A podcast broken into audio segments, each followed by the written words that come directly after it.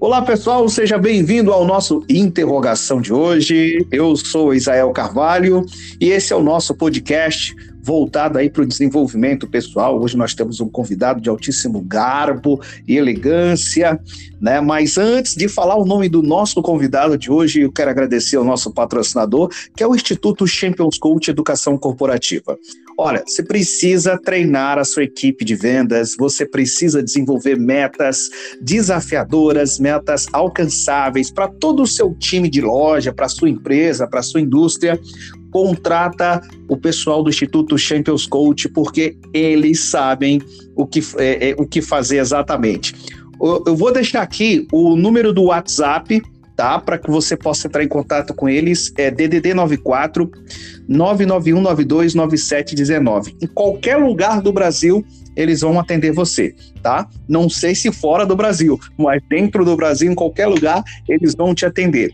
DDD 94 991929719, ó.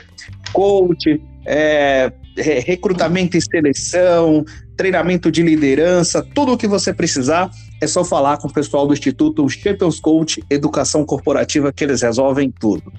Feito isso, vamos agora falar um pouco com o nosso convidado de hoje. O papo vai ser muito rico, muito conteúdo. Eu vou conversar com Givanildo Moreira, ele que é graduado em licenciatura plena em Ciências Naturais, habilitado em Química pela Universidade de todo de, do Estado do Pará, especialista no ensino de Química e Biologia pela Faculdade Internacional de Curitiba, graduando no curso de Psicologia, Atualmente é professor de Química pela Secretaria Estadual de Educação, coordenador do, do, Laboratório de Ciências da Escola Dr. Geraldo Mendes de Castro Veloso e analista ambiental pela Secretaria Municipal de Meio Ambiente. Tem experiência na área de docência química, com ênfase no ensino de química, palestrante de temas socioambientais, atuando principalmente no seguinte tema: ensino de química para melhor qualidade de vida do cidadão. Eu estou falando dessa pessoa aqui, ó, Givanildo Moreira Silva. Aê! Boa noite, meu amigo, seja bem-vindo. Boa noite, Israel. Tudo bom? Bom demais. Eu não sei se o pessoal vai estar ouvindo esse podcast à noite, ou se vai ser de manhã, ou se vai ser de tarde, ou se. Ou... Mas é boa noite, né? Porque a gente está gravando aqui à noite.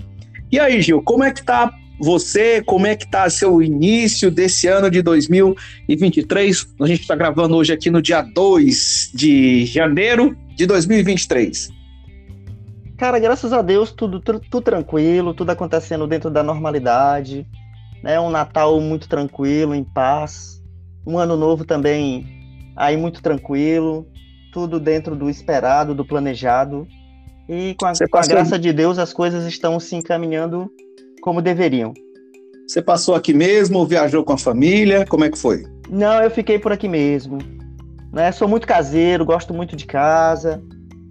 E com a folguinha que a gente tem, eu gosto de ficar tranquilo, lendo, estudando, curtindo um pouco o lar. É, eu, eu imagino que uma pessoa com um currículo desse que você tem, e eu te conhecendo, é, eu imagino que a tua agenda é lotada. E eu, eu te confesso que eu estava. É, quando eu montei esse projeto aqui, o Interrogação, uma das primeiras pessoas que me veio à mente foi você. Foi te chamar para participar, fazer uma entrevista com você, porque eu admiro muito é, você pela sua, pela sua inteligência, né? Pela pessoa que você é. A gente está convivendo aí há uns três anos já, né? Juntos aí na sala de aula.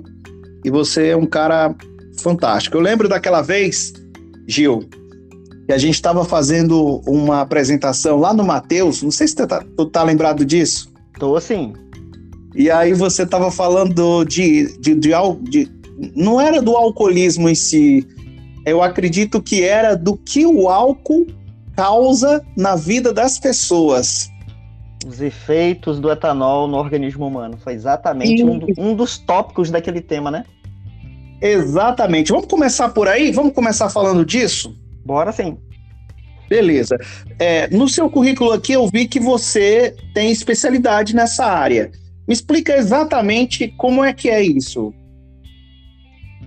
a, na minha graduação, ela me permitia trabalhar em duas vertentes, né? Com o ensino de ciências para o ensino fundamental e uma especialidade em química para o ensino médio. Então, eu me frisei mais, eu me foquei mais nessa área do ensino médio, porque uh, me dava um, uma abrangência maior de trabalhos e focava exatamente naquilo que eu pretendia, né? Levar uma química que fosse mais prática, que fosse mais né, palpável pelo jovem e por qualquer outra pessoa, né? Que eu também fui professor de muitos adultos, né?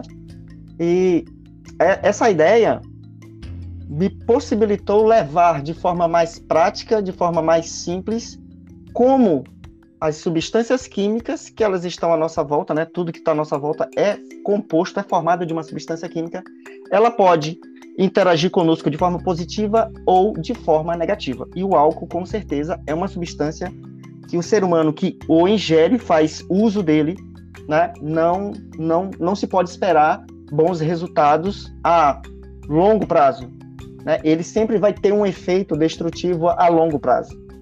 Certo. É, é, já já eu quero entrar nesse, nesse assunto do, do, do álcool, assim, mais profundo contigo, mas é, teve uma coisa que você me falou aí que chamou muita atenção.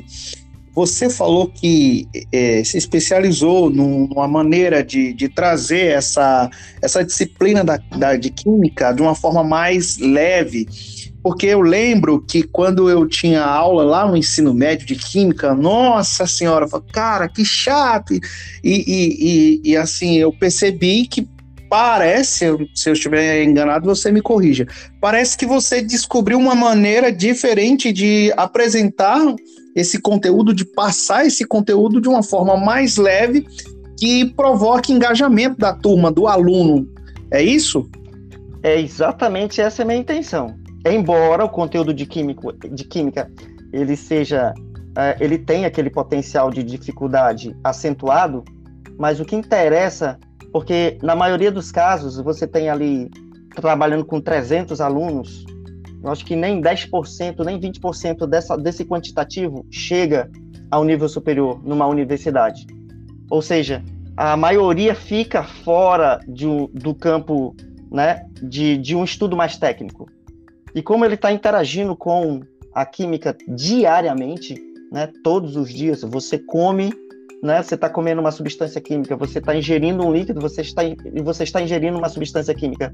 Então, quanto mais próximo da realidade a pessoa, o jovem, tiver a noção, a consciência de que ele pode estar tá fazendo de forma errada ou ele pode estar tá fazendo de forma certa. Química nada mais é do que combinação. Se eu combino de forma correta, ok. Agora, se eu combino de forma errada, aí o meu organismo começa a ter prejuízos. Começa a ter prejuízo. O, o detalhe é que esse prejuízo ele é de dentro para fora. Ele não é tão visível assim. Vou dar um exemplo bem simples. Quando você vai ao banheiro e você vai fazer xixi e você percebe que a tua urina ali está com um cheiro forte e também com uma cor forte, significa que quimicamente o seu corpo está necessitando de água. Ele está necessitando de água. E quando o nosso corpo necessita de água, que a maior parte da constituição física né, do nosso corpo é água, possivelmente nosso corpo vai começar a sofrer danos. E esses danos, eles são invisíveis, porque é de dentro para fora. Eu não consigo ver. Né? Meu rim vai começar a filtrar o líquido corporal de uma forma mais com um teor de prejuízo maior. Entendeu? Certo. A quantidade de sais que podem se cristalizar lá por dentro e provocar a, a, a aparição de uma pedra num rim, por exemplo, é muito mais possível. Então, esses detalhes, esses pequenos detalhes, desde tomar água com uma combinação de alimento, proteína, carboidrato, né? Isso aí facilita uhum. bastante aquilo que nós temos de bem maior, que é a nossa saúde. Cara, e tu falando assim, já traz uma clareza para a gente da necessidade de se interessar pelo tema. Eu falo para você, nunca eu tinha ouvido alguém falar de uma maneira simples e fácil de entender. E, e, e você falando aqui, eu olhei para uma garrafa que está aqui do meu lado, que está vazia, que não tem água. Me deu vontade de beber. Me deu vontade de beber. Porque realmente faz todo sentido, todo sentido. Mas é, é, eu, eu, eu, quando eu vou é, ao banheiro fazer o número um, eu vou fazer o xixi, se eu percebo que tá meio amarelada ali, eu já corro pro, pro filtro ali, tomo quatro copos d'água logo seguido e para poder melhorar. Quando tá branquinho ali, falar, ah, então tá, tá legal, tá, tá indo bem. É, mas, mas assim, ter esse entendimento essa, é, essa, esse aviso que o corpo tá dando para a gente é muito importante, porque uma coisa que você falou que é bem interessante é que a gente não percebe. Então, tudo que a gente não percebe, não tem como a gente agir, porque a gente não está percebendo. Então, é, é uma coisa abstrata. Mas quando a gente percebe que tem alguma coisa ali errada, a gente passa a agir. Correto? O corpo dá sinais. O corpo dá sinais. E aí, se você tem um conhecimento específico né, desses sinais, você consegue identificá-los. Na maioria das vezes, por que, que a pessoa está sentindo uma dor de cabeça? Por que, que ela sentiu ali umas tonturas? Teve aquela sensação de desmaio? Por que, que houve aquela palpitação no coração de forma mais acelerada? Por que, que o ar está faltando? Entendeu?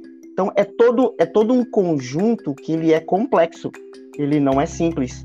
Mas à medida que a gente vai avançando no conhecimento, a gente para para entender como a, a oxigenação do corpo é muito importante, a quantidade de líquidos e de forma adequada é muito importante. Para resumir, né, poderia dar vários exemplos aqui, mas buscar o equilíbrio, estar em equilíbrio, né? Homeostático, que é uma palavra que a gente utiliza, né? O corpo ele precisa estar em equilíbrio homeostático, porque senão a gente vai estar sentindo alguma coisa estranha, entendeu? Algum, algum mal-estar vai dar o sinal. E se eu tenho conhecimento básico, eu não preciso estar ser ah, o cara da química, o cara da biologia ou da física, não se eu tenho aquele conhecimento básico, eu vou começar a me entender e entender aquilo que está à minha volta. Logo, se eu passo a entender, a interação fica mais fácil. É. Ô, ô, Gil, aí tem uma coisa que eu quero te perguntar, que eu sei que tem muita gente que está ouvindo a gente agora e também deve estar tá com essa dúvida. Quando a pessoa ela começa a beber cerveja ou ela começa a beber álcool e ela e ela passa dos limites. Daí eu quero também que você me diga se existe um limite para beber ou se o melhor é não beber nenhuma quantidade de álcool. Mas quando a pessoa passa, no outro dia, dá uma sede miserável. Toda hora a pessoa quer beber. A sede, ela, ela é uma das características da ressaca, porque o álcool é uma substância desidratante. Ele vai retirar água do teu corpo. Você vai começar a fazer xixi em excesso. E você repõe a, você não consegue repor a água no, quando você está ali na balada brincando ou no churrasco, está tomando, você não consegue repor a água, né, na mesma proporção. Então você faz muito xixi, né? O álcool ele provoca muito isso, vai retirando água das tuas células. Então você vai ficando desidratado. Então aquela sensação de boca seca e de muita sede no outro dia é devido a isso. Ah, entendi. Então, a outra pergunta: a, a gente deve beber só um pouquinho de álcool é, ou vinho ali? Então, tem que tomar um vinho que faz bem pro coração, aquela coisa, ou não tem que beber nada, irmão?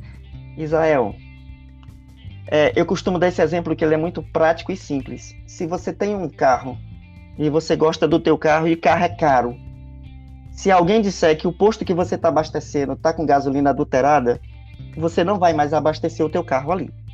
Certeza. Porque você gastou um dinheirão para ter aquele carro e você não vai danificá-lo de livre e espontânea vontade. O único é líquido verdade. que naturalmente deveria existir, ter dentro do nosso corpo é água. Não existe outro. Se você coloca um álcool, uma substância alcoólica dentro de você, você está jogando uma água adulterada. Mais cedo ou mais tarde vai te trazer prejuízo. Do que que teu corpo precisa? Água. É, o teu manual diz que teu corpo precisa de água. Assim como o manual do veículo diz, o carro precisa de uma gasolina de qualidade, que não tem excesso de água, entendeu? Para que ela, para que o motor possa continuar funcionando por muito mais tempo, com muito mais potência. Então, é divergente é, essa questão aí de poder tomar ou não tomar. Você vê reportagens por aí de médicos aconselhando um cálicezinho de vinho, né? Uma, uma latinha só não faz problema. E para mim não. Entendeu? Como químico, eu te garanto, qualquer quantidade de álcool ela vai afetar negativamente você.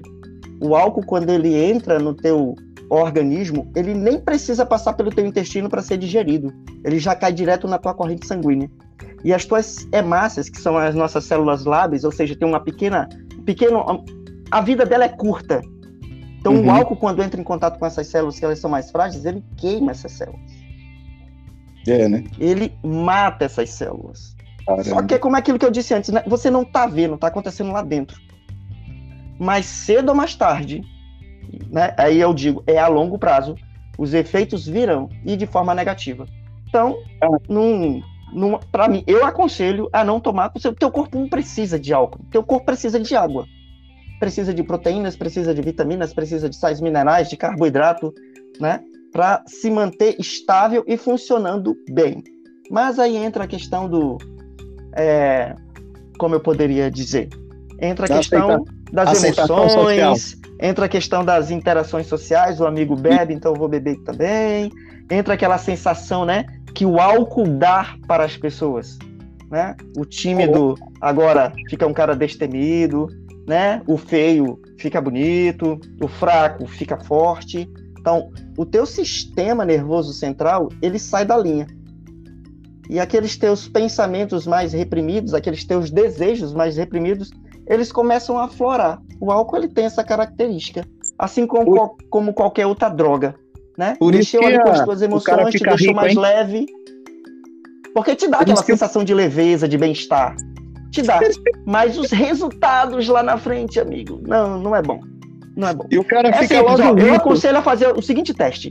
Pega álcool etílico, aquele álcool que a gente utiliza para limpeza em casa, e pega um ovo Sim. de galinha.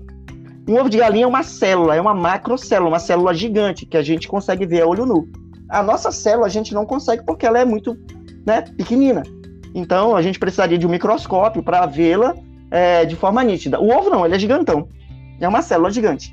Pega aquele ovo, quebra e joga o conteúdo ali em meio copo com álcool etílico, a 90%, 92%.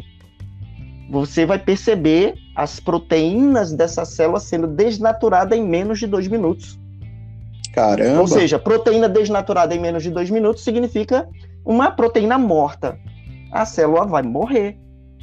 E se você quer ingerir um uísque de 40 de teor alcoólico de 45%, né? Um, um, vinho, um vinho que varia de 9 até 12%, né? Até menos. A, a variedade de teor alcoólico do vinho é, é grande, né? Mas está ali naquela faixa de 9%, 12%. Significa que se o teu vinho que você está tomando é de 12% de teor alcoólico, para cada 100 ml da solução do líquido vinho que você ingere, você está tomando 12 ml de álcool puro. Entende? Então, os efeitos degradativos nas tuas células que são frágeis são devastadores. Mas aí é aquela questão da emoção, da alegria, sim, sim. Né? É isso aí uhum chega até a ser mais forte do que a, o pensamento de preservação. Eu preciso preservar a minha célula, porque a minha célula estando viva e saudável, eu vou correr longe de um câncer, de uma cirrose hepática ou de qualquer outro mal que esse, é, essa substância venha a provocar no meu organismo. Ô Gil, eu te confesso que a primeira vez que eu vi você falando a respeito desse tema, e foi justamente lá naquela palestra do Matheus eu tava aqui acolá, eu tomava uma caipirinha para distrair, final de, do dia, eu ia lá, final de semana, em casa mesmo, eu tomava uma caipirinha e tal. Mas depois que eu ouvi, irmão, você falando isso aí, eu, eu, eu não zerei assim praticamente, mas eu tomei uma caipirinha é, ontem, ontem no feriado, no dia 1 de 2000 e tal, eu fui lá e tomei uma caipirinha mais há muito tempo que eu já não que eu já não bebia mais uma caipirinha e eu, realmente eu parei por conta dessa informação que você deu que eu achei extremamente é, relevante. Me, me fala uma coisa, quando você está falando disso para adolescentes, que, que você, não sei se você ainda dá aula para ensino médio, presumo Sim, que eu trabalho com ensino médio. E quando você está falando disso para os adolescentes, que o adolescente ele gosta de, de tomar uma. Como é que eles recebem essa informação? Os olhos saltam né, da face. né, saltam. Eles ficam bem preocupados, porque já tem uns que bebem bastante. Né, eles já têm uma vida bem agitada nesse sentido. É, outros, eles ouvem a informação, entra no ouvido, sai no outro. Eles vão continuar na balada, vão continuar nas festas, porque a emoção que a substância alcoólica traz em um momento lá de festividade, ela é intensa. Ela é intensa. E provoca aquelas sensações que a pessoa ela quer sentir. Então, ela passa a ser mais forte do que o racional. Outros deixam. Outros uhum. deixam. É tipo o refrigerante, espocabucho é, ou qualquer outro tipo de refrigerante. Isso é um líquido também que não tem valor nutricional nenhum para o organismo humano. E já foi considerado um dos piores alimentos que a indústria química já produziu. Entendeu? Quantidade uhum. de, de, açúcar que você consome é, em tomar refrigerante é gigante e traz prejuízos significativos para a saúde do ser humano. Mas, é, naquele momento de festividade, de euforia, a razão ela perde força, ela perde poder. Na maioria dos jovens, ela com certeza ela perde. E eles vão viver o momento. O que vier depois, né? É, se pensa, mas naquele momento ali são poucos realmente que colocam a mãozinha ali na consciência, começa a reduzir as quantidades e aí até se livrar totalmente. O jovem ele é muito disso, de viver ali o momento, de se entregar totalmente, depois ver o que que a que, que acontece é, depois. O jovem tem, tem muito essa, essa coisa de, de meter a cara mesmo e, e não tá nem aí, e depois acaba pagando aí um preço muito caro. É, uma coisa interessante também é que quando a pessoa ela, ela ingere uma certa quantidade de álcool, você até falou disso um pouco lá, lá, é, lá no início do papo, que a pessoa ela perde ali os, a, aquela parte do cérebro que é o córtex pré-frontal, que faz o gerenciamento ali dos, dos comportamentos da, da, da sociedade, e, e, e, ela desliga aquela parte, e a pessoa passa a, de fato, trazer ali uma personalidade que fica reprimida.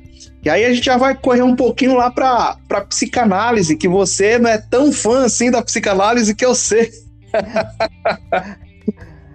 só um pouquinho, só um pouquinho. Mas, mas a, a, aí é, o álcool ele facilita é, é, a pessoa ter acesso a essa, essa segunda persona que fica ali é, enrustida. Isso é uma verdade. A, acontece, Israel, que a, a, como diz Bauman, né, nós vivemos numa sociedade líquida, uh, onde muitos, muitos personagens famosos né, do nosso cenário internacional, nacional, pessoas que falam e elas têm, têm um peso na fala dessas pessoas. Eu poderia citar aqui o exemplo do que Bob Dylan e Oscar Wilde eles diziam com respeito ao aproveitar a vida. E eles diziam assim, a frase que eles diziam é que a vida era simplesmente uma piada. Que a vida uhum. era simplesmente uma piada. Então são homens importantes do cenário internacional. Então, Mary Roberts, por exemplo, ela dizia que a vida é um pouco de trabalho, um pouco de sono, um pouco de amor e tudo acabou. Por isso, carpe diem. Viva o mais intensamente que você puder cada dia. Então, isso são apelos que a nossa classe jovem, elas aceitam como uma verdade suprema e eles querem viver intensamente cada momento. É porque tá vindo também. frustram, aí vem, vem, um, vem um dos problemas, né? Uma, as frustrações de hoje estão levando os jovens a resolver seus problemas de uma forma mais drástica. Só para você ter uma ideia, no ano de 2022 morreram por suicídio mais de um milhão de pessoas. Mais de um milhão de pessoas porque não conseguem ver mais na vida um sentido, um sentido palpável, porque tudo tem que ser para ontem, né? A era do consumismo, se eu não tenho a vida tá perdendo o significado. Então, a cada dia mais a gente consegue perceber nessa sociedade jovem no que os grandes personagens do mundo dizem e que tem um impacto, né? não somente com o álcool em si, que é uma droga lícita, mas também no uso de drogas ilícitas que trazem para essa população, para essa classe da nossa sociedade, né? situações que são drásticas e que são difíceis de se reverter, não são fáceis. Ô Gil, se o cara começa ali na adolescência dele, ele já começa a, beber e desregrado, ele vai e entra na juventude a mesma coisa. Em média, assim, quanto tempo ele vai desenvolver, por exemplo, uma cirrose hepática? Em média, assim. A, a questão do desenvolvimento da doença ela vai, ela vai depender muito da, da, da questão do organismo. Uns terão mais cedo, outros terão mais tarde. Então varia muito. Tem gente que consome álcool a vida inteira e ele não vai ter essa doença. Então é muito relativo dizer quanto tempo, quem vai ter, quem não vai ter. Entendeu? Então cada organismo ele funciona de uma maneira diferente. Ele reage de uma maneira diferente. Sistema de homeostase do organismo de um não, não necessariamente é igual ao do outro. Um é mais eficiente do que o do outro, mas sempre vai trazer a longo prazo um prejuízo, né? Vamos colocar aí o mais drástico, um câncer da vida, por exemplo. E o detalhe da substância química, como tu mencionou aí, o consumo já precoce, é que a dependência química, ela vem de uma maneira muito assim sorrateira, que se o teu organismo ele experimenta uma dose, na próxima vez ele vai querer uma dose maior. Na próxima vez ele vai querer uma dose maior. Porque aquela pequena dose já não faz mais o efeito que ele sentiu na primeira. E assim vai só aumentando o nível, a quantidade de consumo. E a pessoa, quando ela percebeu, quando ela se dá conta, as pessoas que estão à volta dela, já vai dizer, cara, tu já tá viciado. E quando o vício químico ele atinge é, graus elevados, para você se livrar dele, aí você vai ter que entrar em todo um processo clínico de reabilitação, de desintoxicação do organismo, e aí vem toda a perrenga possível. Eu vou dar um exemplo bem simples de como a dependência química ela acontece na nossa vida de uma forma muito simples. Muito simples. Por exemplo, vamos supor que você comprou lá um perfume, eu vou fazer propaganda aqui de graça, da Boticário, um Portinário lá da vida. Certo. Você comprou um Portinário lá da vida. É que é um perfume forte, né? Um perfume masculino forte. Certo. Sendo no início, lá, nos dois, três primeiros dias, você passa bem pouquinho e você sente o aroma daquele perfume em você. Você sente. Literalmente. Já depois Sim. de uma semana de uso, você passou aquela mesma quantidade e você começa a sentir, buscar aquele cheiro em você. E, parece que você não passou o perfume. É verdade. Parece que você não passou o perfume.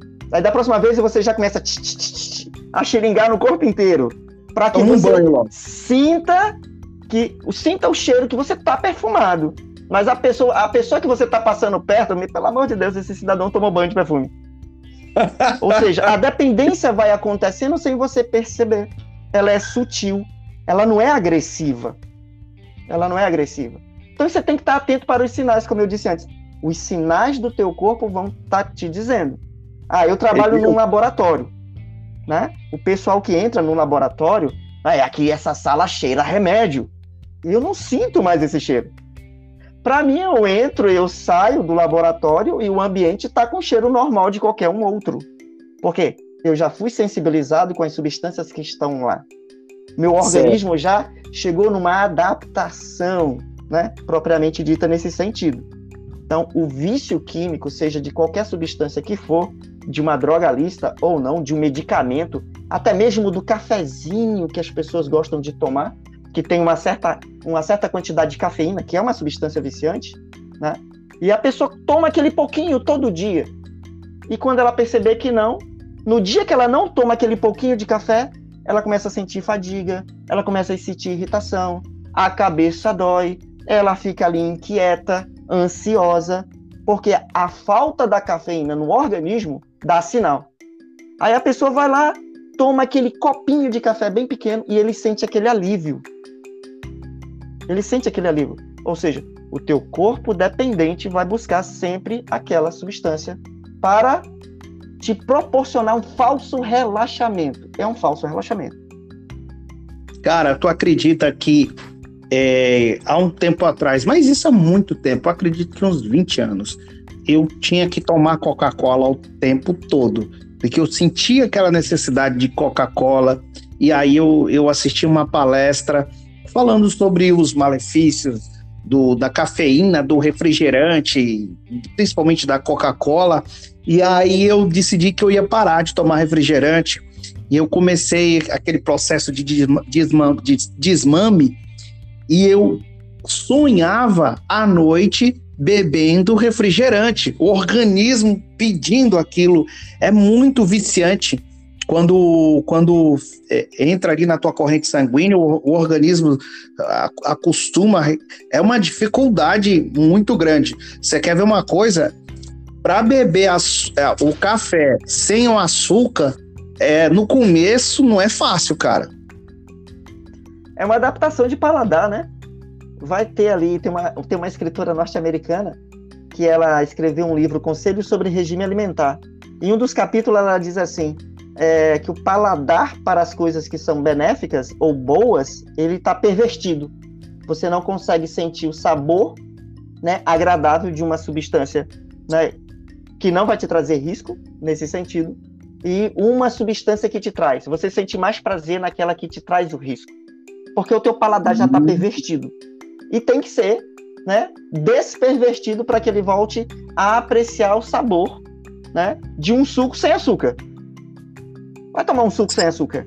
Pelo amor de Deus, está azedo esse negócio aqui, não tem gosto e tudo mais. Não, mas o suco, para ter o, o real prazer e um significado de saúde para o nosso organismo, seria um suco sem açúcar. Certo. Gil, e o que que o, que o cara pode beber, além da água, que o cara pode comer? Porque você disse que o cara já não pode beber refrigerante, não pode tomar suco com açúcar, não pode beber nenhum tipo de bebida alcoólica. É, você café também você falou que não pode. É, Aí você falou também um pouco de, de, de, de, da comida também, tem uma mistura aí que você falou também que não pode. E o que que afinal de contas a gente pode? Carne pode, por exemplo? Israel é complexo. É, te responder essa pergunta porque me demandaria que mundaréu de tempo para isso. Não é uhum. é tão simples te dar a resposta para essa tua pergunta. Porque, como eu te disse no início da nossa conversa, química é combinação se eu consigo combinar coerentemente as coisas, eu vou ter um resultado positivo. Se eu combino incoerentemente, eu vou ter um resultado negativo. Agora ali, sempre buscando o equilíbrio, né? Sempre buscando o equilíbrio. Ah, o amigo que está nos ouvindo que gosta de tomar o seu álcool, diminua. Entendeu? Reduza a frequência. Dê uhum. tempo para que o seu organismo se recupere daquele mal porque vai ser um mal. Entendeu? Então, uhum. quando a gente fala de alimentação, você tem carboidrato. Eu vou dar uma pincelada aqui bem rapidinho, porque é algo bem, é bem mais delicado da gente estar tá falando em termos de combinação alimentar. Você tem um uhum. carboidrato que te dá energia, você tem as proteínas que cuida da estruturação do teu corpo, e você tem uhum. os reguladores, né? Os sais minerais, aí as, a, a, as substâncias que regulam o nosso intestino para que tudo que entra saia de forma tranquila, né? Evitando que a pessoa tenha aquela constipação intestinal, intestino preso, que provoca aí alguns prejuízos em termos de saúde para as pessoas. Por exemplo, se eu vou, se na minha refeição tem que ter sempre a combinação desses três caras: carboidratos, uhum. proteínas e reguladores. Não dá para você combinar regulador com proteína, não combina.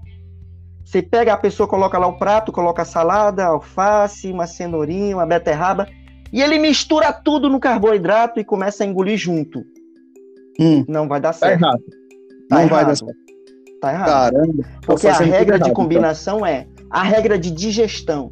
Primeiro, o organismo vai digerir aquilo que é mais fácil, que são os reguladores. O tempo de digestão é muito mais rápido. Então, a minha salada, que tem que ter no mínimo três cores, né, de acordo com o Dr. Tiago, que é o nutricionista que eu acompanho já há algum tempo, né, e já há muito tempo, aliás, e ele, na, nas suas palestras, coloca isso. Ó, não mistura as coisas. Se você misturar, vai fermentar no teu intestino. Em vez de dar de provocar algo benéfico, é como se o teu organismo não tivesse se alimentado, porque vai estragar o alimento dentro de você. Então, hum. a fermentação causa isso, né? Um excesso de, de produção de gás carbônico, de CO2. Então, salada é salada. Você tem que comer antes, porque a digestão dela é mais rápida. Carboidrato, certo. aí vem o carboidrato e a proteína. Aí esse aí você mistura, sem problema. Aí hum. o tempo de digestão deles não vai interferir, um não vai interferir no tempo de digestão do outro. Aquilo que o teu organismo começa a digerir primeiro, ele vai até o final. Então não vai ter problema. Entendeu? A frutinha no meio do alimento. Não, não faça isso. Porque fruta tem uma digestão muito rápida. O frutozinho que ainda, que ainda se aconselha, os nutricionistas ainda aconselham, eu vou citar meu amigo aí que eu já acompanho há bastante tempo, é o tomate. O tomate é um fruto que você pode colocar lá no meio da verdurinha e não vai ter problema. Entendeu? Então foge daquelas, daquelas saladas lá americanas que tem a frutinha no meio. Não, verdura, verdura, entendeu? É e fruta é fruta. Não mistura porque vai dar problema. Entendeu? Gil. Aí você falou da carne. É, sim, carne. sim. Bom, eu não como carne há 18 anos, cara. É mesmo, cara? Carne nenhuma. De bicho nenhum. Entendeu? Porque o nosso organismo não foi feito para digestão de carne. Mas peixe você. Feito. Não, bicho nenhum, zero. Zero, zero é bicho. É mesmo, cara? Zero. Entendeu? Você Porque é o quê? Nosso... Vegano? Não, eu, eu sou vegetariano. Ser vegano em Marabá é mais complexo. Não, a gente não consegue todos os ingredientes, ingredientes para uma dieta vegana de, é, vamos dizer assim, nutricion, nutricion, nutricionalmente mais equilibrada. Tá? tá, então fala por que, que você não come carne, que eu quero saber agora. Eu não como carne exatamente por causa disso. O tempo de digestão dela é muito alto. Em torno de 24 horas. Já estragou esse negócio dentro de você. Entendeu? A nossa dentição não foi para rasgar carne. Perceba que a nossa dentição não é para rasgar carne. A, a, a, o nosso suco gástrico, ele não tem aquela potência que o animal carnívoro, o gato, o cachorro, um leão tem para digerir a, o teor de, de, de concentração do suco gástrico dos animais carnívoros é muito mais acentuado do que o nosso. Entendeu? Então, nosso organismo ele vai sofrendo para digerir aquele bife lá de 80 gramas que você comeu. E se você for num churrasco, você não vai comer um pedaço de 80 gramas, você vai comer muito mais do que isso. Então, aquele, aquele, aquela massa proteica né, de carne que vai estar ali tentando ser digerida pelo teu organismo, vai te trazer prejuízos mais cedo ou mais tarde. E aí eu nem vou, vou mencionar vou mencionar a quantidade de substância química que hoje é colocado nas carnes. Por exemplo, se você compra uma carne sacada dessa daí que foi é, industrializada no frigorífico desse aí da vida, ela precisa receber substância química para que ela demore mais tempo sem a sua decomposição, sem ter uma decomposição acelerada. Entendeu? Por exemplo, nitrito e nitrato, que se coloca na carne vermelha, para mantê-la ensacada com aparência de fresca. Aquele líquido vermelho, na maioria das vezes, não é mais sangue, são essas substâncias. E existem várias outras substâncias que é ejetada na carne.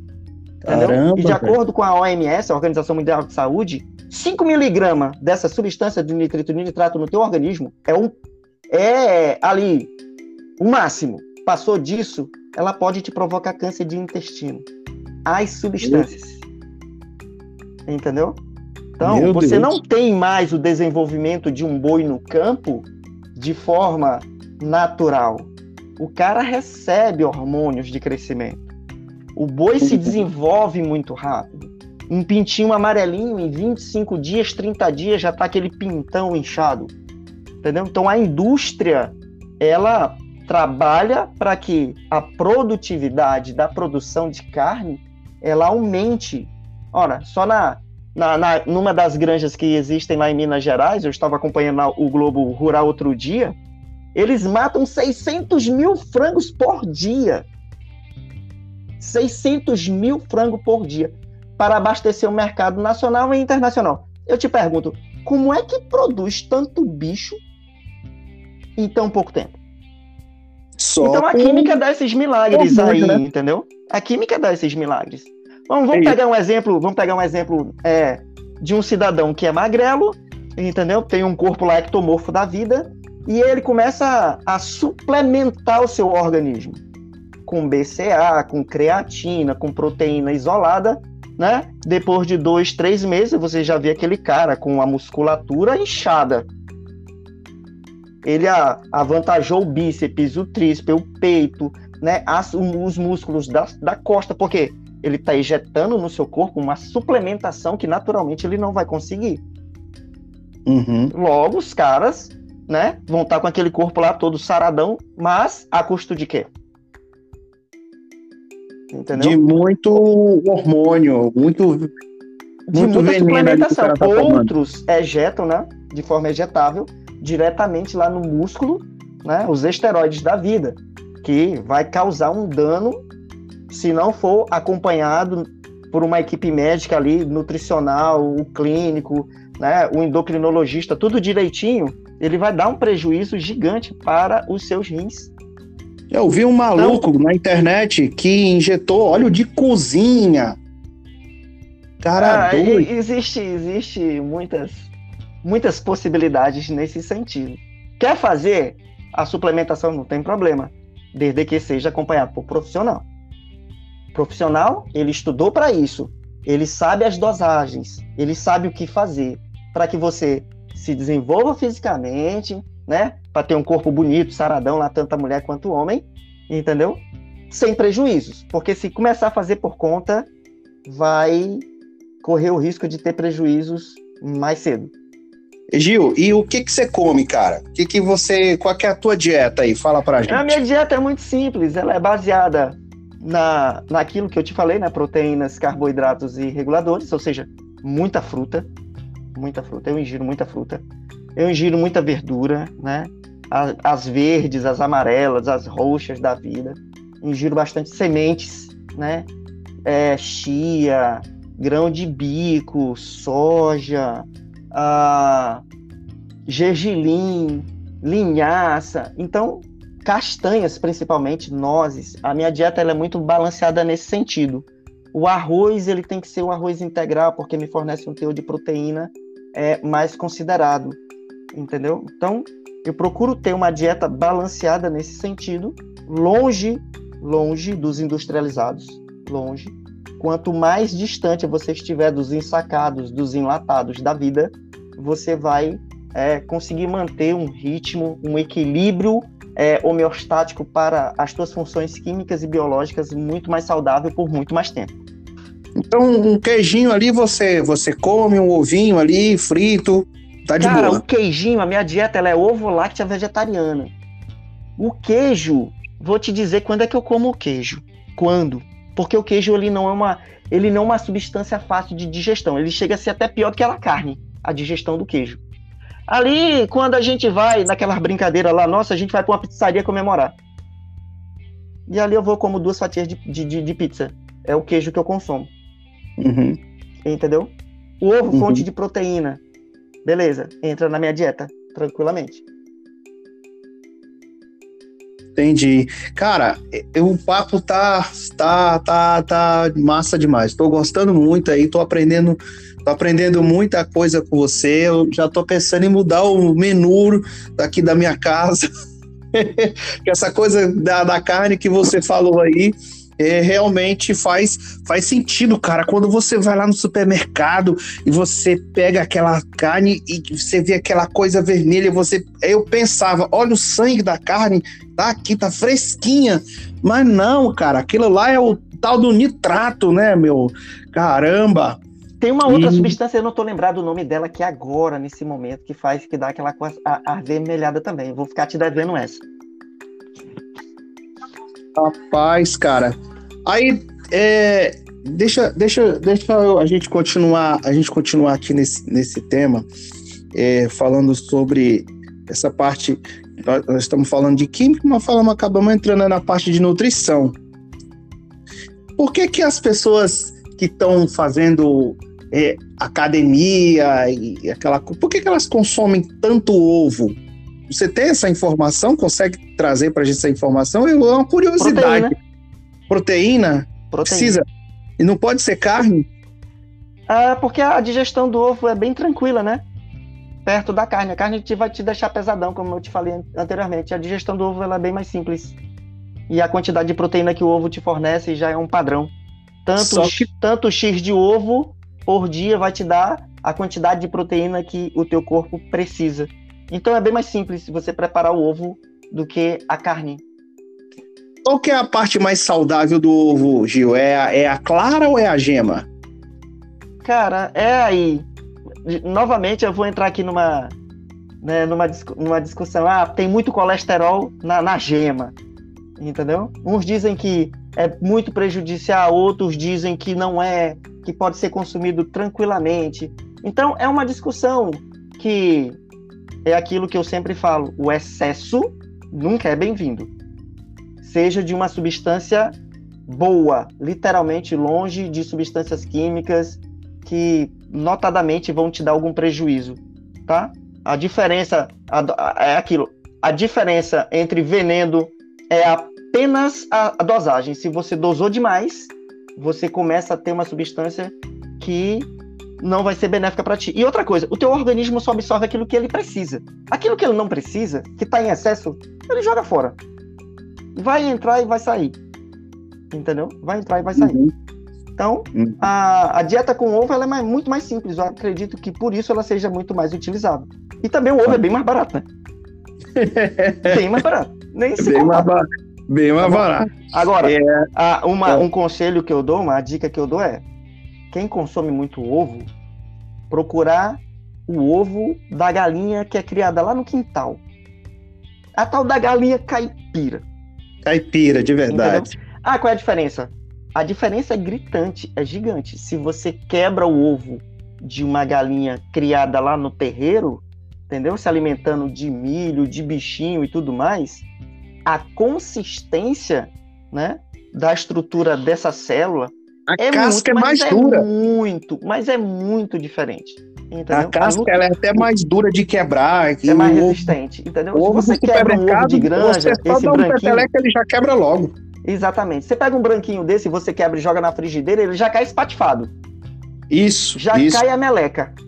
Você pega isso. um ovo desse criado, da galinha criada no terreiro, e joga pode jogar de uma certa altura, ele vai cair inteirinho. Você pega lá a colher, tenta quebrar a gemazinha dele lá, e você vai ter uma certa dificuldade ainda, porque a película que envolve o núcleo dessa célula é muito, tá muito mais resistente, porque ela está livre de substâncias químicas que alteraram o desenvolvimento desse organismo. Boa, bacana, bacana. Cara, e, e assim, é, quando você começou a, a entender desse processo de química, quando você começou a estudar isso, mano, eu, eu, eu, eu penso assim que, que para você foi como se a, se abrisse na sua frente um novo mundo que você não, não conhecia e você passou a conhecer, você teve acesso a esse conhecimento, essas coisas todas. Como que foi para você no começo, assim, como você ficou sabendo de tudo isso? É assim, é, ah, o conhecimento a gente vai na, na, na, nos estudos de artigos científicos, né? Como a minha ideia, desde quando eu entrei na faculdade de ciências, era é, essa mentalidade, ela sempre existiu para mim, transformar esse tópico científico, químico, das ciências em si, em algo mais palatável, mais acessível para quem estivesse me ouvindo. Porque seria muito mais interessante, isso do meu ponto de vista, eu estar tá ouvindo algo que eu estou em contato com ele no dia a dia, interagindo com ele e sabendo manipular. Então, quanto mais eu lia artigos científicos voltados para essa temática, bom, a, e ampliando o, os meus leques de convicções, entendeu? Por exemplo, quando Sim. você pega um artigo científico e você vai ler sobre aditivo químico e o mal que ele pode causar no teu organismo. E aditivo químico está em tudo, irmão está em tudo. Não tem uma substância produzida que o químico não coloque um aditivo químico. Se você pegar ali uma latinha de ervilha, você lá lê lá no rótulo, é, se aberta a consumir até três dias. Porque as substâncias químicas que estão lá dentro daquela latinha estão a uma certa temperatura, numa certa pressão, e, e não estão em contato com os micro-organismos do meio. Então, quando esse alimento entra em contato com, é, com esses organismos, esse microorganismo do meio e a vida útil daquele conservante que está lá dentro ele começa é, a perder muito mais rápido, aquele alimento vai estragar mais rápido. Então, por isso que o conselho é: abriu, consuma até em tantos dias, porque senão vai estragar. Então, o que uhum. mantém aquele alimento com a sua vida útil nutricional por mais tempo é o aditivo químico.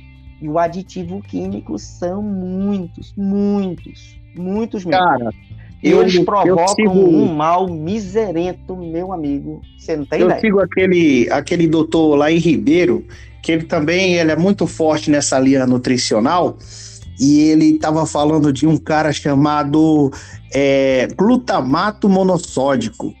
Eu, é um eu, aditivo. É isso. Esse cara, quando ele, ele tem naqueles amendoins, tem tudo enquanto é, é, é industrializado, é, é, aquelas batatas chips, ele tem lá. E quando você, teu organismo entra em contato com, com aquele com aquele esse aditivo aí que você falou, né? Eu disse aqui, o glutamato monossódico, você não consegue parar de comer aquela droga lá, aquele negócio que você está comendo. Você não consegue parar de comer porque te dá vontade de comer mais, mais, mais, mais. E o glutamato monossó, ele faz justamente isso, ele vicia. Só que eu vi, ele disse lá, com o passar do tempo, você vai é, desenvolver Alzheimer, Parkinson, essas, essas doenças neurais aí as substâncias químicas, dependendo como aquilo que eu te falei, né? Cada organismo reage de uma maneira. Uns vão sentir mais cedo, outros vão sentir mais tarde. Um já tem predisposição para aquele tipo de doença, de mal. Então, você, você joga um aditivo químico que acelera esse processo, ele vai aparecer mais cedo. Rapaz, caramba, que aula, hein, cara? Viver, aula, viver hoje em dia é uma arte. Viver hoje em dia é uma arte. Entendeu? É, é verdade, arte. é verdade. Você tem que estar antenado né, nesse, nesse sentido aí. Obviamente, quem quer ter mais saúde, quem quer ter uma vida mais tranquila, longe, né, da, desse mundaréu de doenças que existem no nosso planeta é gigante, você vai procurar um, né, fazer exames mais regulares, você procurar um nutricionista para ele te orientar a ter uma, uma dieta mais balanceada, mais tranquila, nutritiva no teu dia a dia, para que você fuja disso. Né? Você, a tua saúde é a tua fonte de força é de onde você coloca em prática lá nos seus trabalhos, nas suas atividades, que você consegue o teu sustento. Então, se você perde a tua saúde, teu chefe vai te demitir, vão colocar outro no teu lugar e de forma muito bem simples. Ninguém é substituível nesse mundo. É. Gil, e você, e você, cara, parece que que o que te motiva é o conhecimento, porque você estava lá no mundo da química, muito bem tranquilo, ali na zona de conforto, dominando o assunto, mas você decidiu ir para o caminho da psicologia. Como é que foi essa, essa tomada de decisão? Por que, que você quis fazer psicologia? Conhecimento é poder, né? Essa frase está escrita na principal biblioteca de Detroit, nos Estados Unidos. Biblioteca onde Ben Carson, o maior neurocientista do mundo, neurocientista, médico, é, estudava. É, o conhecimento ele é motivador, ele te abre fronteiras, ele te abre portas. Né? Ele te abre portas. E quando eu decidi fazer psicologia, foi por uma estratégia. Uma estratégia. É, o campo da psicologia em um tribunal superior, que é uma das metas que eu pretendo alcançar, né, ser psicólogo de tribunal superior. E eu percebi uhum. que a, o contingente de, de, psicólogo que estuda para fazer concurso, ele é pequeno, ele é baixo. Tanto que o último concurso que teve aqui do, do MP para psicólogo, nenhum passou.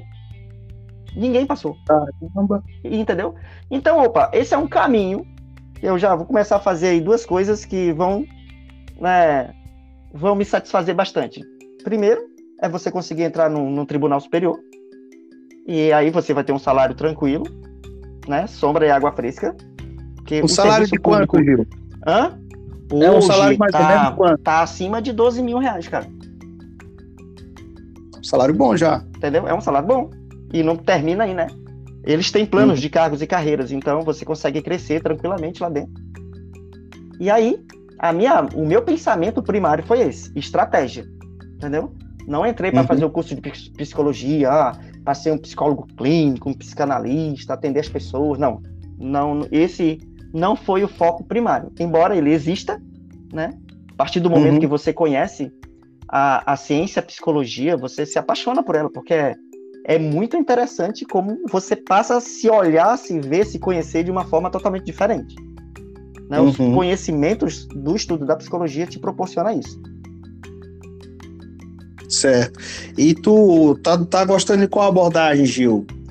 Ah, com certeza aquela que se aproxima mais da minha prática química, né? Que a química ela é uma, uma ciência totalmente experimental, é mão na massa. Misturou isso com aquilo, será que dá aquilo? Misturou isso com uhum. aquilo, será que aquece, esfria, explode, muda de cor, solta fumaça, ou vai um foguinho ali? Então é experimental. E nas várias vertentes da psicologia, né, a teoria que mais me chama a atenção, da qual eu já estou estudando para ela, né? Já estou me aprofundando nela, é a TCC, uhum. né? A cognitiva comportamental, porque ela é, ela é cientificamente experimental, né? Você consegue fazer ali da tua prática psicológica, da tua prática terapêutica, um verdadeiro laboratório. E você experimenta. Né? É porque na, na teoria cognitiva comportamental tem a tríade lá do é, pensamento, que gera o sentimento, do sentimento vai gerar o comportamento, e esse comportamento ele vai desencadear numa ação. Só que, só que quando você tem ali o, o pensamento, que, que origina lá o sentimento, o sentimento nada mais é do que também um processo químico, biológico acontecendo dentro de você.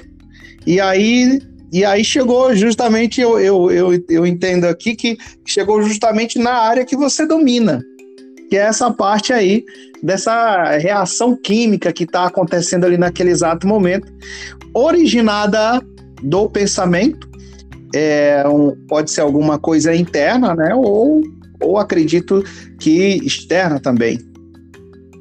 É, essa parte ela, ela é muito assim instigante, porque literalmente um pensamento vai fazer com que o teu organismo produza substâncias, hormônios, né, neurotransmissores, esse negócio vai cair na tua corrente sanguínea, vai te fazer gelar, esfriar a mão, bater o coração mais rápido, né? tem uma arritmia cardíaca.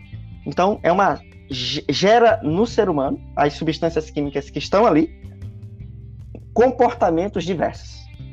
Comportamentos diversos. Então, se você sabe como esse mecanismo funciona, com certeza você vai conseguir, é, diante das técnicas, obviamente, diante das técnicas e do conhecimento técnico dessa, dessa vertente, né, da TCC, conseguir interagir de uma maneira bem bem mais visível o, a situação que está diante de ti. Principalmente dos transtornos que o álcool, né, ou outras drogas provocam no corpo do ser humano. Fica é mais palpável, né, para você que detém aí esse, esse conhecimento mais químico das situações químicas e biológicas que ocorrem dentro do teu organismo. Com certeza fica bem mais tranquilo. Ô, ô Gil, é, falando nessa reação química aí, do, do pensamento e ele pode pode esse pensamento pode ser fruto ali também de um estímulo externo, um estímulo visual ali, a pessoa pode é, ver alguma coisa e, e, desencadear um pensamento que desencadeia logo na sequência um sentimento. E esse sentimento, por exemplo, a pessoa ela tem que fazer uma apresentação em público. É o que mais a gente vê. Mas ela tem medo de falar em público. E só dela imaginar, e veja bem, ela não chegou ainda de fato falar em público, enfrentar uma plateia, mas só o fato dela imaginar, isso já produz uma reação química dentro dela. E, é, e uma das, das vilonas, eu vou chamar de vilonas, não sei se, se existe essa palavra, sei que tem vilão, é a adrenalina, porque a adrenalina, ela, ela é ali uma, uma parte importante do processo que o seu corpo entende que você está ali em perigo e ela vai agir para deixar o seu corpo mais leve. Explica para a gente como é que é isso. A adrenalina funciona em todos os casos, tanto no medo, entendeu? Ou ela vai te dar aquela aquela força aquela coragem, você vai sair correndo da situação, ou você vai enfrentar a situação, né? Luta ou fuga. Ou ela pode ser também aquela questão mais paralisante, né? Ah, começou a tremer todinho, deu arritmia cardíaca ali e você travou. Literalmente você não sai do lugar. Não sai uma palavra da tua boca, você começa a transpirar, teu corpo começa a ficar gelado. Então a gente tem essas duas linhas. Ou ela te coloca em ação, ou ela te paralisa.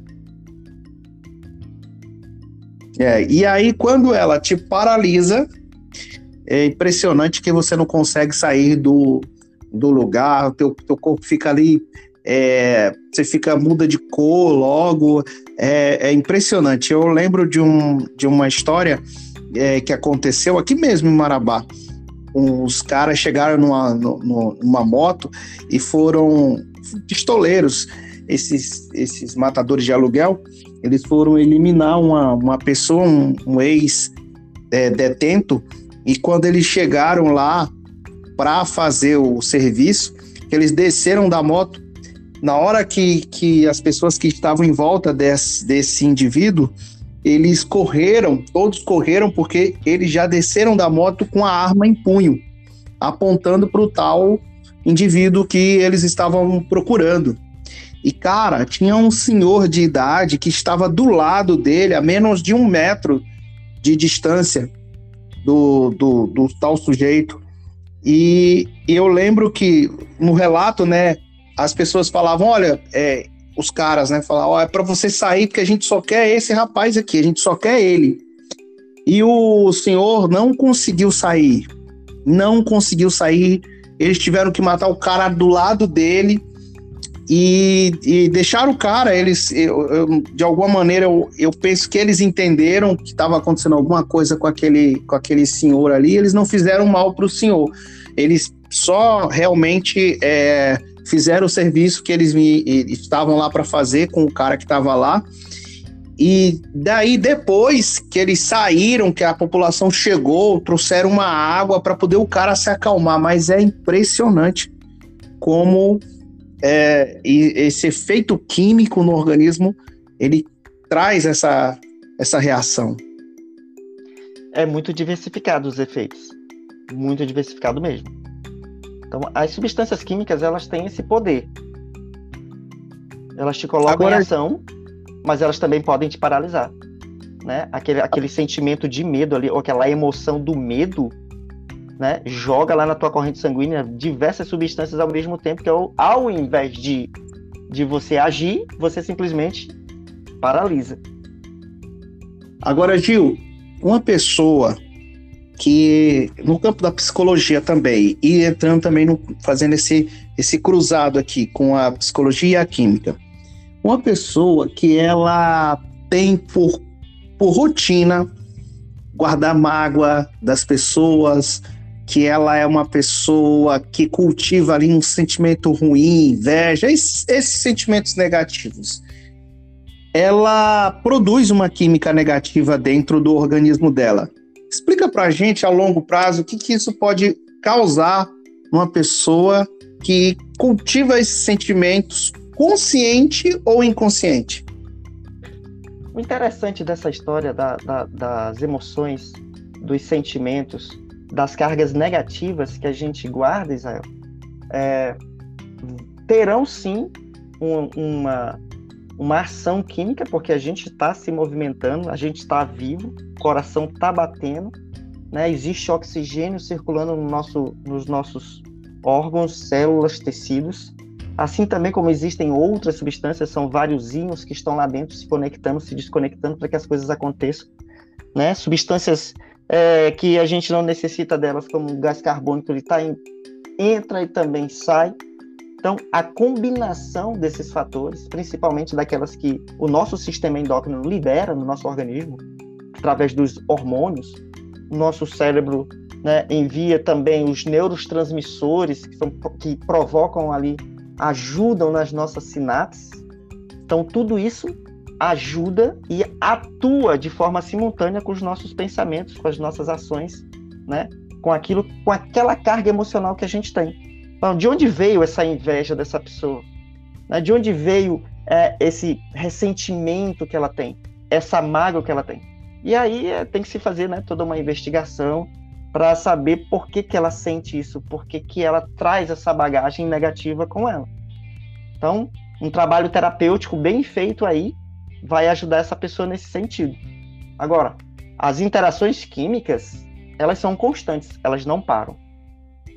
De manhã, de tarde, de noite, de madrugada, dormindo, acordado, né, com fome ou de barriguinha cheia, o nosso sistema, né, vou colocar de uma forma mais completa, o nosso sistema homeostático, químico, físico e biológico, estão interagindo constantemente 24 horas por dia, 365 dias por ano. Verdade. Gil, agora por que que tu não gosta de psicanálise, cara? por que, que eu não gosto de psicanálise? Não é questão de gostar ou não gostar. É, precisa fazer sentido para ti, né? Algum, você só faz alguma coisa se fizer sentido. Eu acredito que tá, tu tá fazendo esse podcast aqui comigo ou com outras pessoas é porque de alguma forma faz sentido para ti. Tu não ia fazer isso aqui de forma aleatória, iria? Não. Não. Então, a psicanálise, ela não faz muito sentido para mim. Aí são vários os argumentos, né? Vários os argumentos. Vou usar um mitologia, né? O pai da psicanálise era apaixonado por mitologia. Tem uma escritora, eu vou, vou ficar devendo aqui o nome dessa escritora, que é especialista em Freud, e dizia que ele tinha mais de duas mil estatuetas de seres mitológicos na sua casa. E ele guardava assim com uma emoção muito grande. Ele era apaixonado por mitologia, tanto que, né, o uhum. mito lá do Édipo é um dos principais, uma das principais teorias que embasam, né, a psicanálise. Então, enquanto ele atendia as pessoas, ele ficava acariciando as estatuetas. Uhum. Então, era uma paixão dele que ele transformou numa teoria essa teoria faz sentido? Até certo ponto, sim. Faz muito sentido. Para quem gosta, para quem acha que realmente ah, o complexo de Édipo, aquela questão da castração, entendeu? É, uhum. Então, o, o, inconsciente se sobrepondo em maior, em maior proporção sobre o consciente, para mim, isso é o contrário.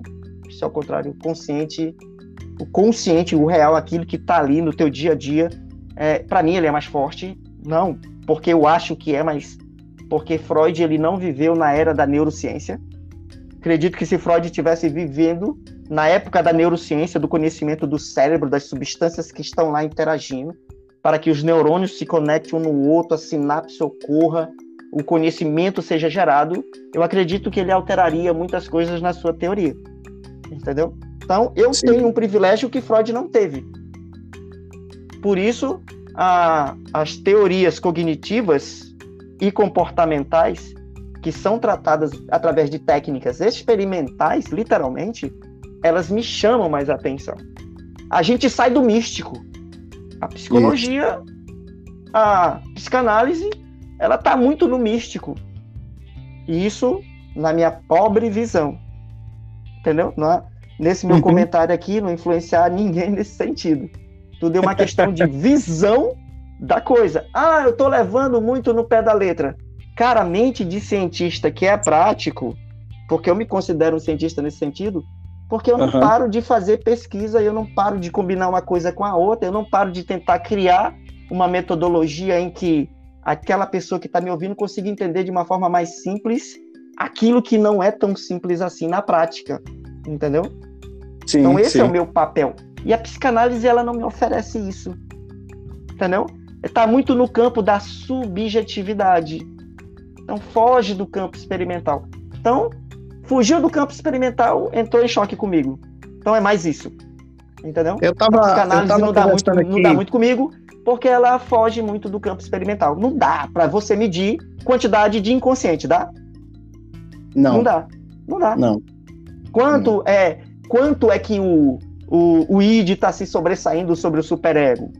Quando é que o ego está conseguindo fazer a intermediação dessas instâncias psíquicas do indivíduo? Então isso entra em conflito com aquilo que eu tenho. É prático. Tenho que estar tá experimentando. Tenho que estar tá provando. Misturou A com B, tem que dar C. E a psicanálise ela não me proporciona isso. Agora, Gil, é, é engraçado que a, eu estava até conversando com a Glaucia, que também é nossa colega de, de turma. Ela teve o um podcast dela aqui na, na semana passada. É, a gente estava conversando sobre abordagens e eu falei com ela, é, cara, a maioria das, das faculdades, é, a matéria ali é, é sempre, a principal é sempre a, a psicanálise. Aí você tem um pouquinho ali de, de, de, outras abordagens, como a TCC. A TCC é até um pouquinho mais, mas é, é, é, é, quase que insignificante o que você vê de psicanálise. Porque eu lembro que desde o início do curso, a gente já vai para o sétimo período do curso, até hoje só se fala de psicanálise. E sempre a mesma coisa. É, pouco você consegue ver um pouco ali da humanista, da, da, da comportamental, é, da, das outras abordagens em si. E, e, assim, esse podcast aqui tem uma galera que tá fazendo psicologia, tá agora ouvindo a gente. Tem uma galera que deve ter também esse, esse questionamento. Né? Por que, que você acha que é desse jeito? Que, os, que é assim? Eu acho que é a matriz, né? A matriz brasileira foi fundada foi solidificada na psicanálise. A TCC é muito americano, está muito ainda distante da gente, não está muito perto. Então, se você tem a, a, sua base solidificada mais forte, a psicanálise, os profissionais, na sua grande maioria, serão formados nessa vertente. Eles vão ser levados a se especializar nessa vertente. Então, acredito que seja essa né? Não vou conseguir citar aqui o nome do, do artigo em que eu li, e realmente esse argumento não é meu, ele está tirado aqui de uma fundamentação já dos vários artigos que a gente estudou de psicanálise, porque ela é forte no Brasil. Uhum.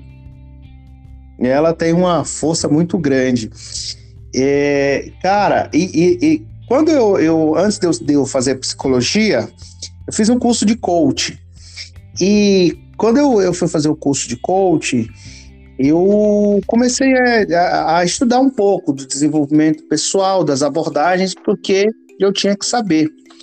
E, e, cara, eu não sabia que o que eu fazia, a minha abordagem era praticamente ali a, a, a TCC.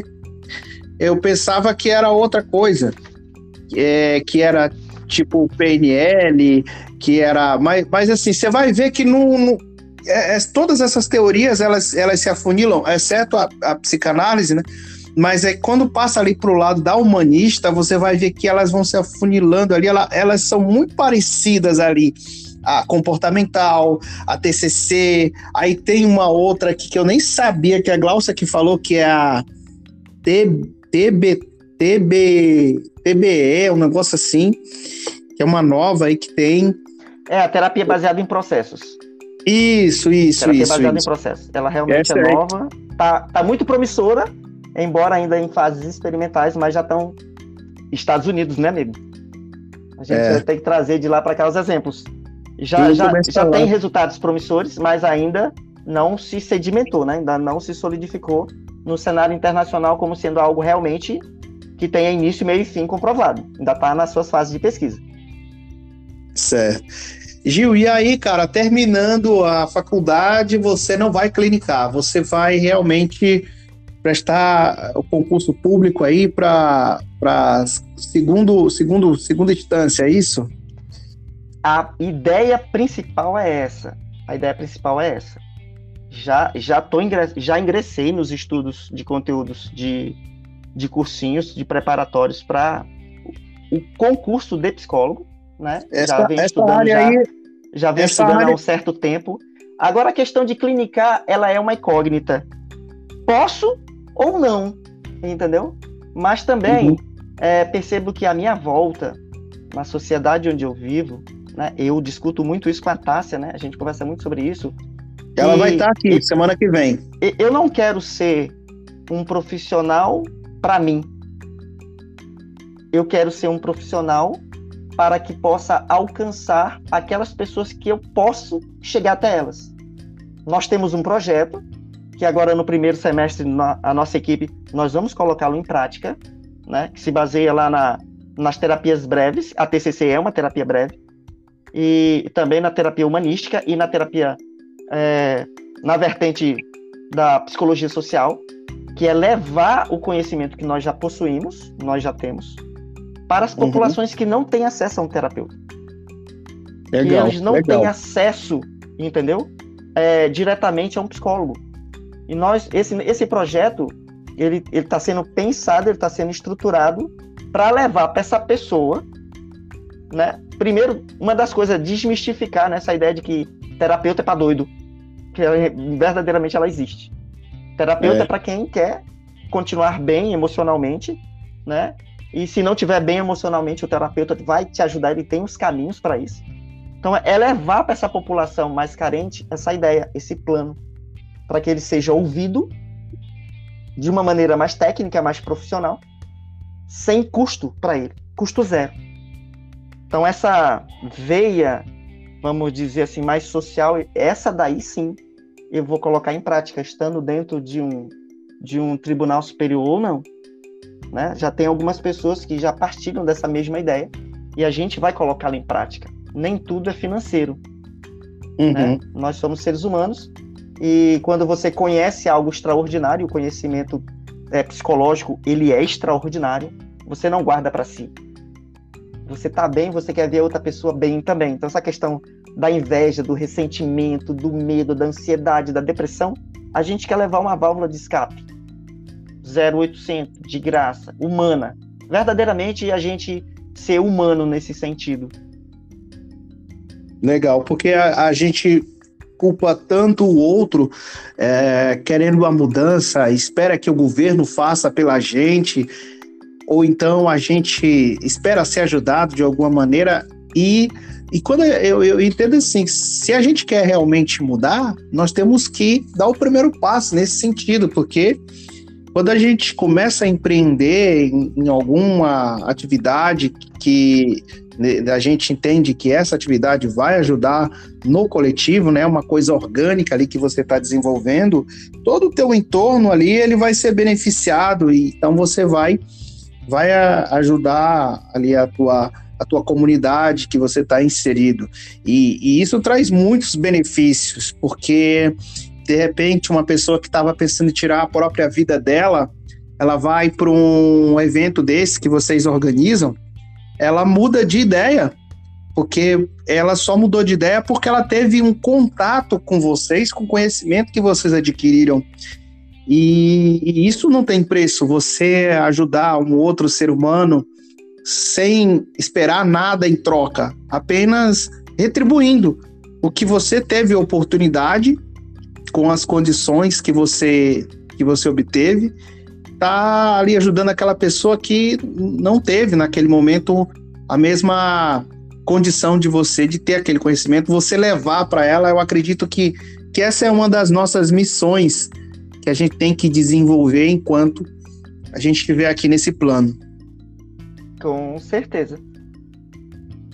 Cara, e me fala uma coisa, o que, que tu acha que as pessoas estão mais ansiosas? É, a gente percebe muito isso nas pessoas ultimamente. Ó, eu vou utilizar aqui, diante dessa tua pergunta, a expressão de um, de um pensador europeu do século XVIII, que ele diz algo muito interessante. E olha que ele disse isso no século XVIII, né? Que a vida é uma constante oscilação entre a ânsia de ter e o tédio de possuir.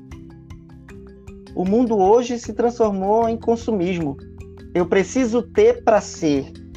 Se eu não tenho, não sou. A felicidade está condicionada a ter. E são vários. E olha que esse cara disse isso no século XVIII. Se ele tivesse vivo hoje, essa frase, ele ia dizer assim: Poxa, como eu acertei, né? Eu acertei lá atrás. Porque realmente nós estamos vivendo em uma época em que o consumismo fala mais alto o consumismo fala mais alto. Tem uma outra expressão muito utilizada nesse sentido, aí eu vou ficar devendo aqui o nome do autor, mas ele diz assim: que a propaganda é uma maneira inteligente de convencer você a comprar aquilo que você não precisa, com um dinheiro que você não tem, para mostrar a quem você não ama aquilo que você não é. Rede é. social é isso. Isso mesmo. Pessoa está sorrindo naquela foto, mas por trás ela está destruída.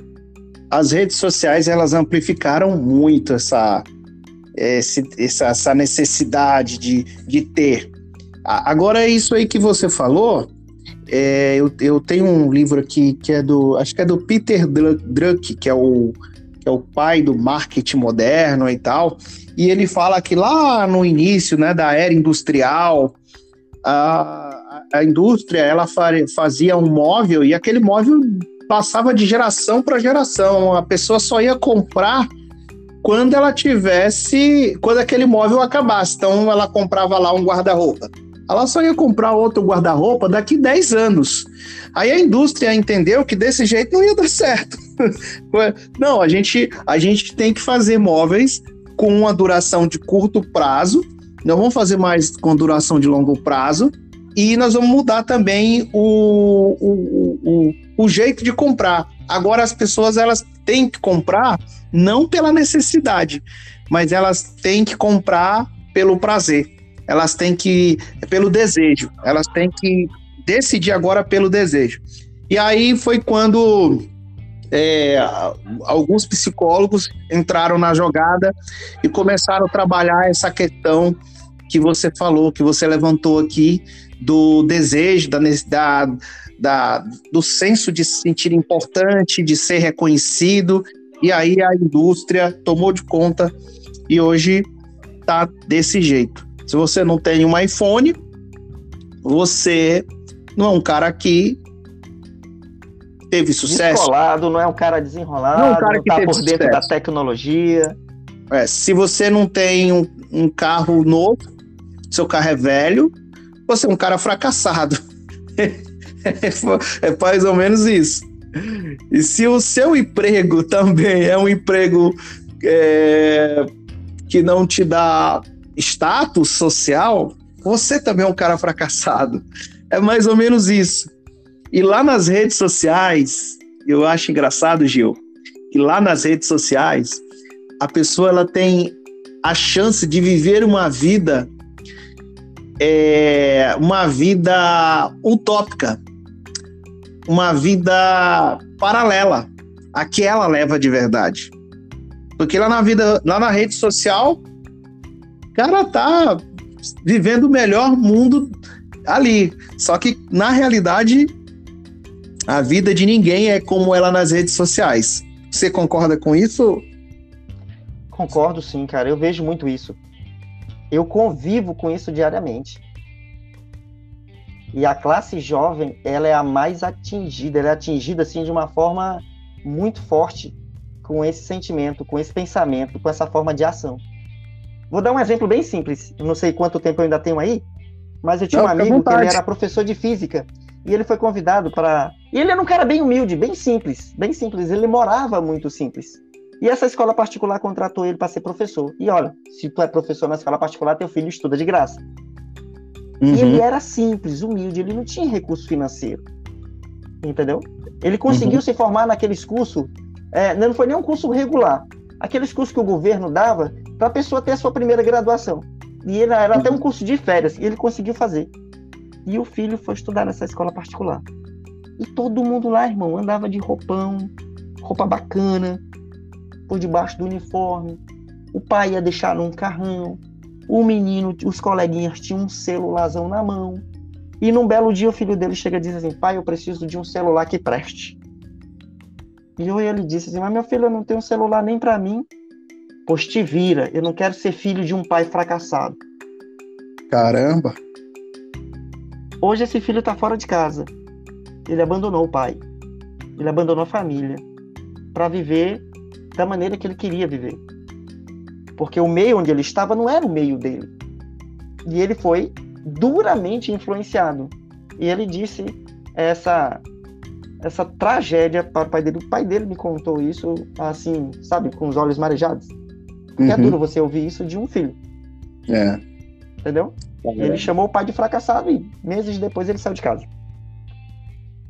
Caramba, né? Como que o meio social influencia, influencia muito. Influencia, muito, muito. Influencia muito. Gil, cara, e, e, assim, a gente já tá com uma hora e 26 minutos aqui de conversa. É bom demais conversar contigo, porque você é um cara que tem muita, muito conhecimento, né? Traz muita coisa legal aqui pra gente, pra, pra gente se desenvolver, aprender, pensar diferente, ver a, um assunto de um ângulo diferente. O que, que você espera desse, desse ano de 2023, já que nós estamos no início, no início, né? Aí hoje é dia 2, a gente está começando o ano. O que, que você espera para esse ano de 2023? Israel, Israel, essa é uma pergunta fácil e difícil de responder. Porque são várias as vertentes, né? Uhum. Se for olhar para a vertente política, nós estamos perdidos. Mas politicamente, politicamente. politicamente, nós estamos perdidos. Mas, assim, eu vou te dizer o que, que eu penso sempre, independente uhum. né, da questão política, social e tudo mais. Sim. Eu procuro ver a vida de uma forma muito simples. Uhum. Se tem comida, a gente come. Se não tem, a gente dá um jeito. Se surgir um problema, a gente resolve. Então, eu não, eu não fico procurando dificultar as coisas, eu fico procurando resolver as coisas. Né? Deus me deu uma vida para ser vivida e uma vida em abundância. E vida em abundância não é uma vida com bens materiais em excesso, não. É viver de forma simples. Por isso que eu não espero nada do ano. Eu espero que eu seja alguma coisa para o ano. Eu espero que eu seja alguma coisa para a sociedade onde eu estou. Eu espero que eu seja alguma coisa para a família que eu sou responsável. Eu espero que eu consiga produzir de forma satisfatória né, na, nas minhas fontes de renda, nos meus trabalhos. Eu espero que eu consiga estender a mão para os meus amigos quando eles precisarem. Eu espero que eu possa conseguir cuidar da minha família, tanto a particular quanto a maior, né, de onde eu vim, papai, mamãe, irmãos. Então eu não fico projetando grandes coisas lá para frente. Se elas tiverem que acontecer, serão frutos das pequenas coisas que eu estou fazendo aqui agora, que eu não posso deixar de fazer. A procrastinação não pode fazer parte da minha vida, porque eu sei que a minha vida é dinâmica, porque eu sei que a minha vida ela não para é, de manhã, de tarde, de noite, sempre tem algo para se fazer. Sempre dentro do limite da razoabilidade, do equilíbrio, para que eu não me canse, para que eu não me estresse, para que a minha ansiedade seja, esteja sempre ali de, diante do meu controle, para que essas doenças emocionais não me atinjam, seja a situação qualquer que seja que eu esteja vivendo. Então eu procuro viver assim, de forma tranquila, de forma bem light, e saber que se vier alguma coisa que porventura eu não, não esteja além das minhas forças, né? Tem um Deus todo-poderoso que pode tudo. E eu sempre coloco nas mãos dele.